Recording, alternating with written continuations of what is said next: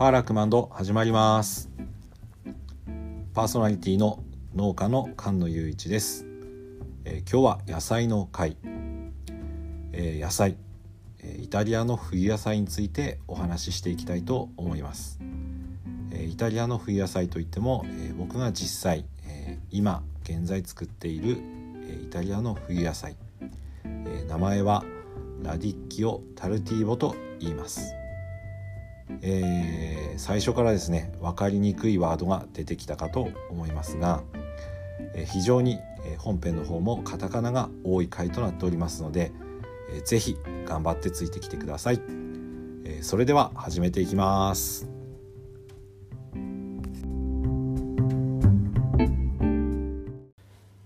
えー、はい今日は野菜の話になります。今の時期ならではの野菜といってもまだまだマイナーな野菜の名前そして、えー、カタカナが非常に多く出てくる回になるだろうと思いますので、えー、皆さん頑張って、えー、ついてきてください。え今日はですね、え僕がこの時期に、え力を入れて、えおすすめして、え皆さんにお届けしたいと思っている野菜の話です。ラディッキオ・タルティーボという、え、名前の野菜、え、これはチコリの仲間になるんですが、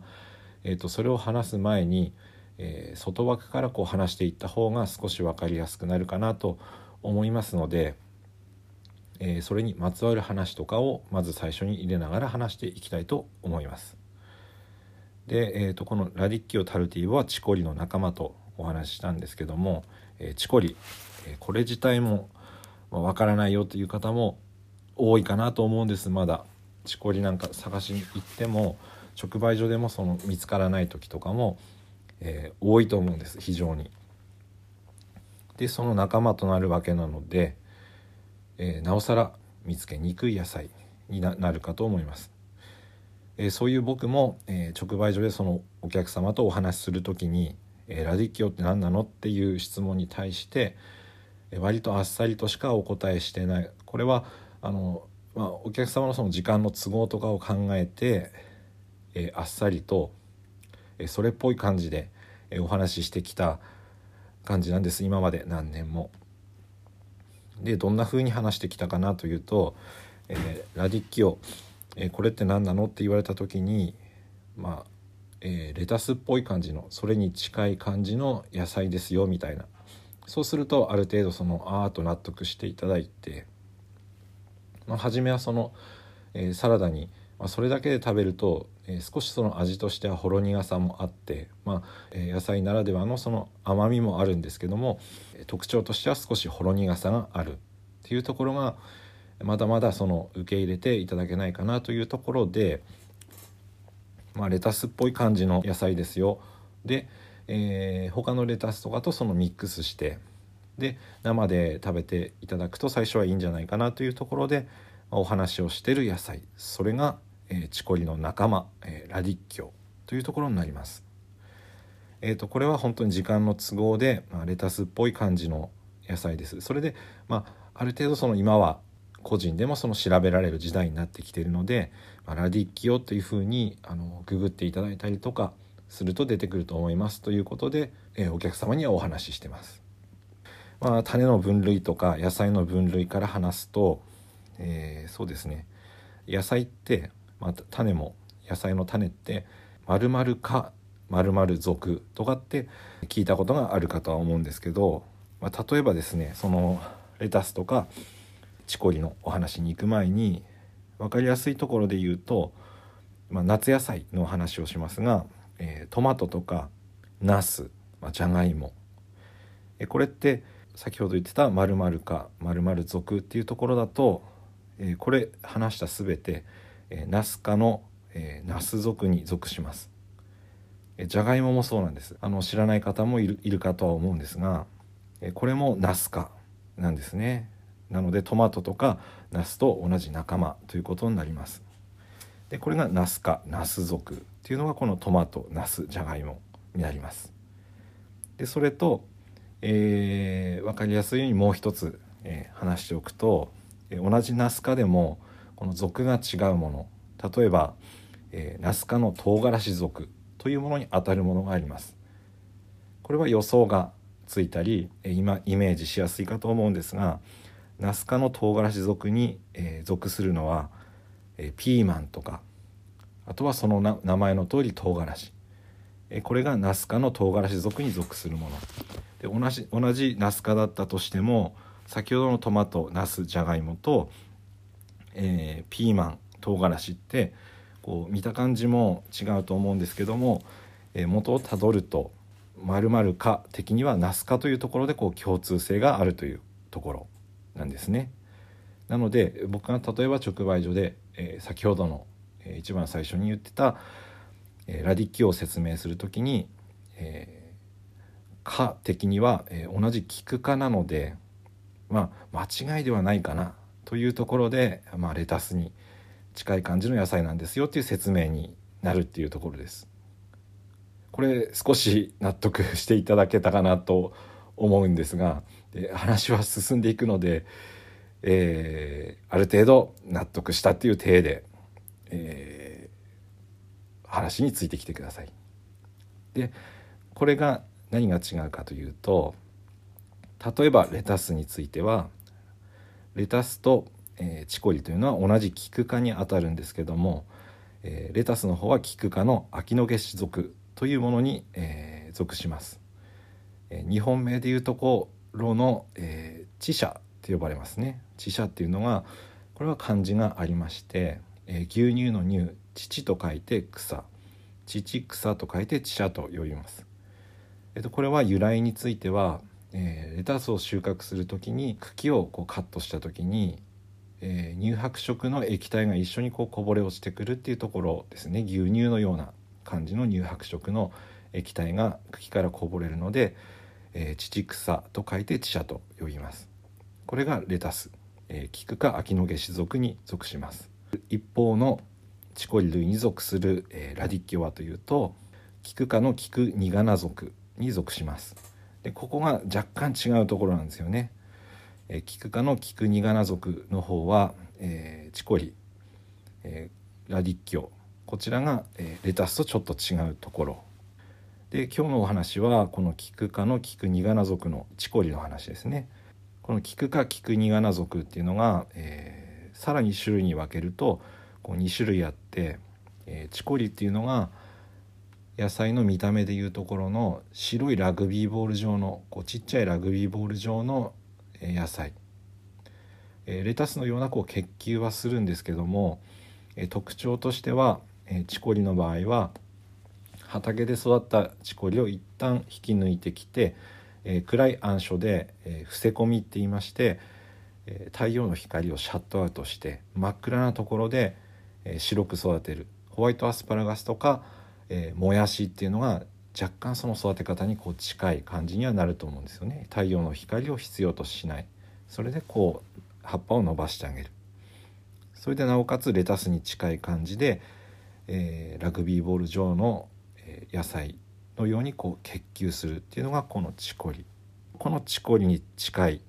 育ち方をするのがラディッキョということになります、えー、ここまで大丈夫でしょうか？でこのラディッキョ、えー、ここから、えーと、さらに種類がありまして、えー、たくさん種類があるんですが僕が育てている種類だと大きく分けて2つ。えー、ラディッキオ・ロッソという、えー、赤いチコリ。これは、えー、ラグビーボール状ではなくて結球するレタスのような感じの丸いチコリがこのラディッキョにあたります、えー、丸い、えー、ラディッキョこれがラディッキョ・ロッソと言いますね。でもう一つの、えー、話していたラディッキョ・タルティーボ。これが、えー、育て方がこのチコリにすごく似た野菜になります。これはすごく時間のかかる本当に大変な野菜なんですけど、えー、初めて出会ったのはやはりラジオでも何度か話してる、えー、イタリア料理というものが僕は大好きで、えー、そこからまつわって、えイタリア野菜の郷土料理というところにこう惹かれて、え今、え西洋野菜とか、え主にイタリア野菜をこう作ってるっていうところにこうつながってくるんですけど、えラディッキオ・タルティーボというのがちゃんと出身地がありまして、えイタリアの北部、えベネト州の郷土野菜にあたります。でこの郷土野菜っていうところがポイントなんです。初めて見た時に見た目のその綺麗な感じにすごく感動しまして、えこういった野菜を作りたいっていうところでそこに近づけたくて今すごく頑張ってるところなんですよね。で見た目はというと、えー、チコリに少し似てる感じその代わりこうラグビーボール状の結球ではなくて、えー、それがこう外側に伸びていく、え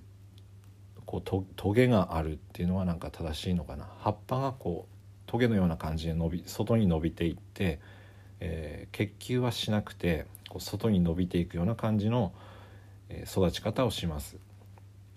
で、えー、チコリのところでも話してたような感じで、えー、畑で一旦育てるんですが、えー、これはですね7月の中旬ぐらいですね15日以降ぐらいに、えー、一旦種まきをしますでその種をまいて少し、葉っぱが、5枚6枚ぐらい育った時点で畑に、持っていきますね。で畑に植え付けてでそれを、植え付けがお盆明け頃かな。お盆中8月15以降ぐらい種まきから1ヶ月ぐらいして畑にもう一度植え付けてでそこから、えー、葉っぱがこうぐんぐん伸びて葉っぱ結構丈夫な感じでわしゃわしゃ30枚ぐらいになるんですけども、え、これはもう霜が降りる11月の、え、2週目ぐらいのことになります。なので、え畑に植え付けてから3ヶ月後ぐらいですねもしゃもしゃに、えー、葉っぱがなってでその状態でまだまだ完成ではなくてでこの、えー、もしゃもしゃになった、えー、葉っぱをこれを根っこごと引き抜いてきます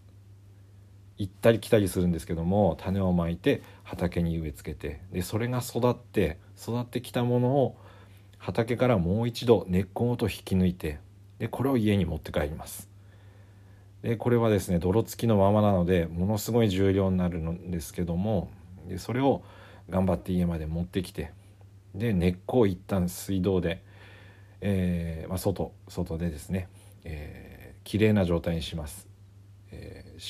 根っこってすごい真っ白なんですけども、え、泥が全然ついてない状態までこう綺麗な状態に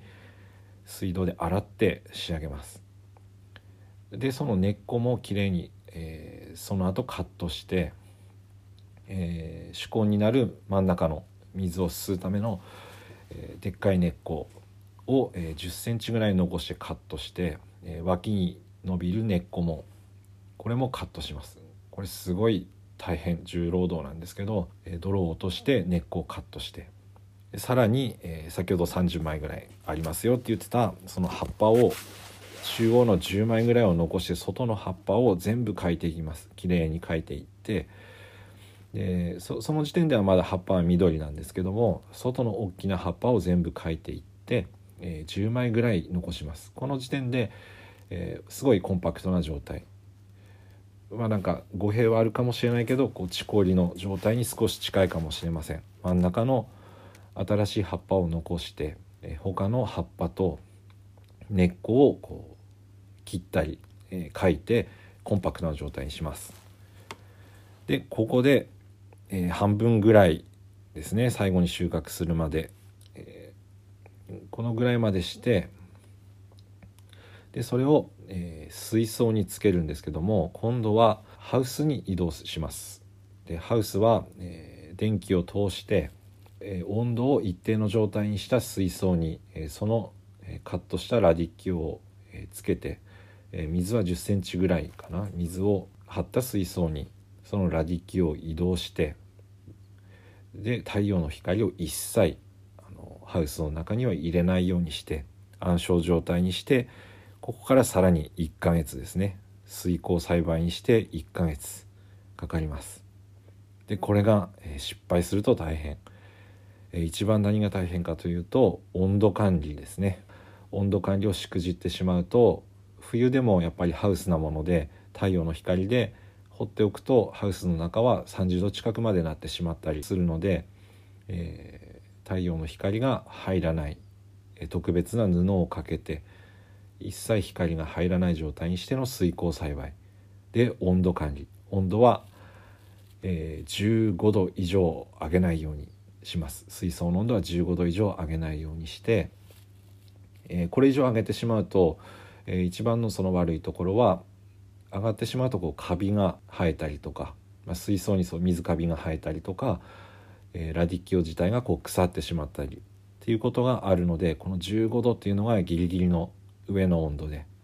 で下の温度は10度ぐらいかな。10度から15度ぐらいでこう保ってあげる。なおかつ太陽の光を入れない。一切当てないで1ヶ月ぐらい、えー、水槽につけます、えー、もちろんその水もラディッキョはぐんぐん吸うのでこう減ったりとかもするのでそれを水を差したり、えー、水の具合を見てもしカビが入るようだったらば全て新しい水に入れ替えて水槽を変えてっていうのをこう気にして、えー、見ながら、えー、1ヶ月この状態で過ごします。えー、そうすると、えー、先ほど言ってた、えー、チコリのような感じで葉っぱが、えー、真っ赤な状態のラディッキョタルティーボの出来上がり。でここまでがですね本当に大変で、えー、苦労する野菜です冬のもう一大イベントと言っても過言ではないぐらい、えー、大変な野菜なんですけどもこれを、まあ、一番最初に、見た時にもう大変感動して冬場、えー、どうしてもこれを成功させたいっていうのが、えー、イタリア野菜、えー、西洋野菜を作る僕の夢の一つとなって今、えー、だいぶですねその成功させるその道筋みたいなものはつかめてきた感じで、えー、もちろんですねその自然なものなので、えー、全てのラディッキオのうちの、まあ、少しその例えば腐ってしまったりとか、えー、真っ赤にならなくて、まあ、個体差もあるのでこう真っ白になってしまうやつとかも出てくるんです。えー、チコリとかもその、え、暗証でこう伏せ込みって言って、えー、畑から取ってきてで光を当てないような状態でチコリも育てるんですけども、まあ、それに近い感じなのかもしれません、えーと、真っ白になるララディッキオタルティーボなんかも出てきて、まあ、苦労する点ではあるんですけどもようやくその道筋が立ってきてで今のところは、えー、専門店の、えー、使っていただきたい皆さんに、えー、届けるところができて、え、すごくほっとしている状態ですね。え使っていただいている皆さん、え取り寄せていただいて本当にありがとうございます。ようやく、えここまで来ました。で、え僕の目標はやっぱりここでは終わりたくなくて、えもちろんその専門店の皆さんに使っていただきたいっていうのが、え今までの目標ではあったんですけども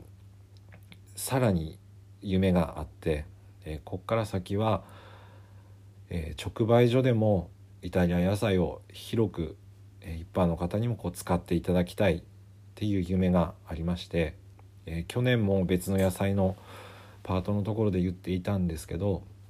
その時は、え、カーボロネロでしたね、えーと、黒キャベツ丸まらないキャベツこれを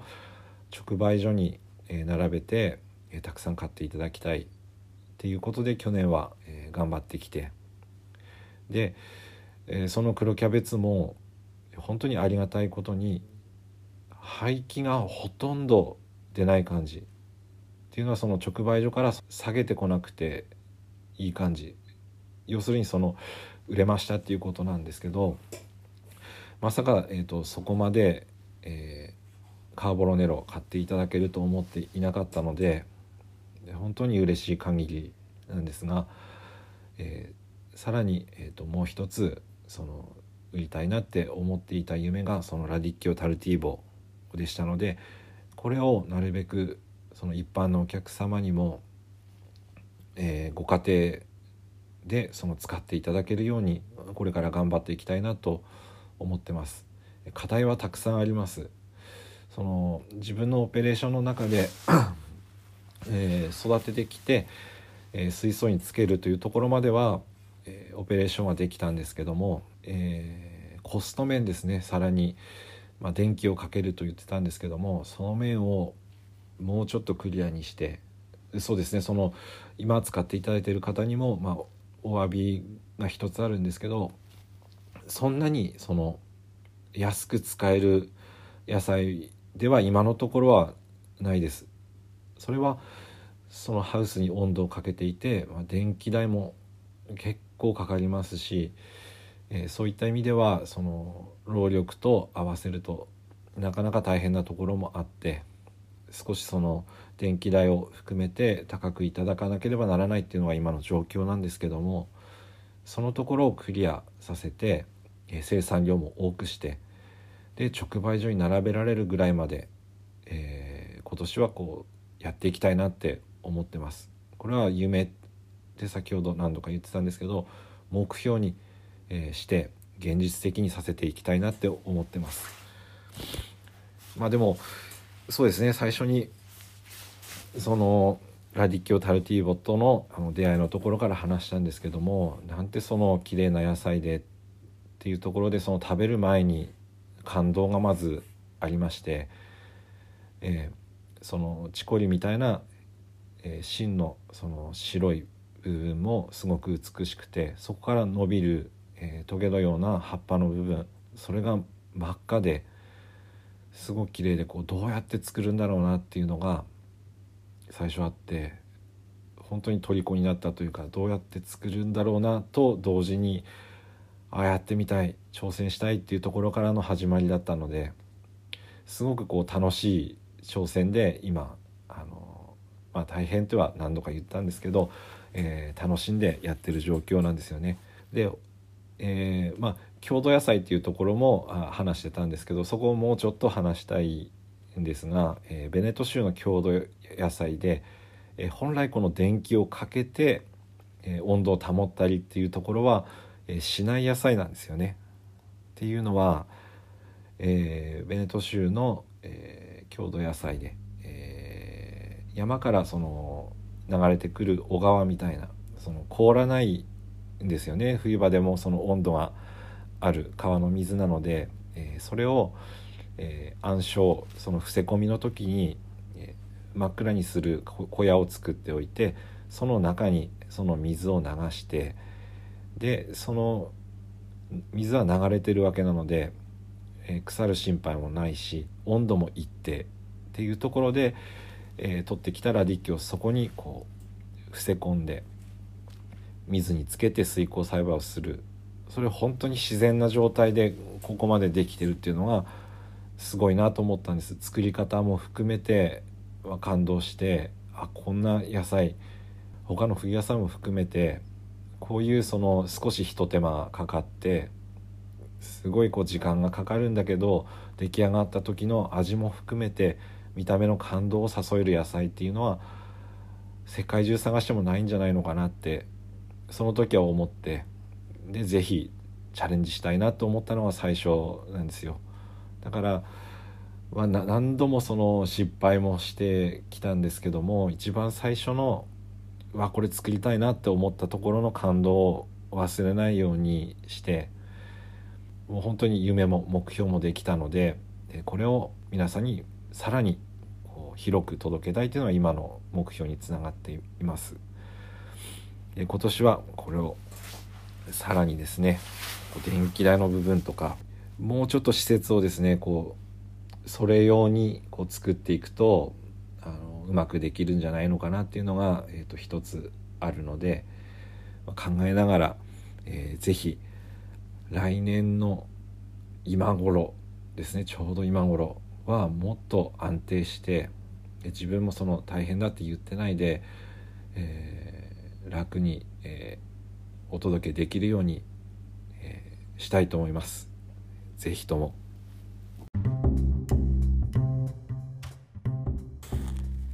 はい、えー、野菜の会、えー、ラディッキオタルティーボについてお話ししてみました、えー、いかがだったでしょうか？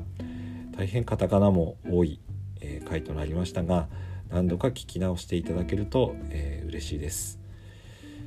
え少しですね補足を入れておくとラディッキオタルティーボについての、え説明が抜けていました、えタルティーボというのが、え万世という意味です。野菜でよくある、え、和製種晩成種の、え、晩成という意味ですね。遅く収穫できる、え、ラディッキオということです。ラディッキオタルティーボと言います、え、来年の今頃は、本当にぜひ皆さんにもですねたくさん食べていただける野菜と、え消化できるように、え頑張っていきたいと思います、えそれではラジオもまたお聴きください、えパーソナリティの農家の菅野雄一でした、えそれではまた。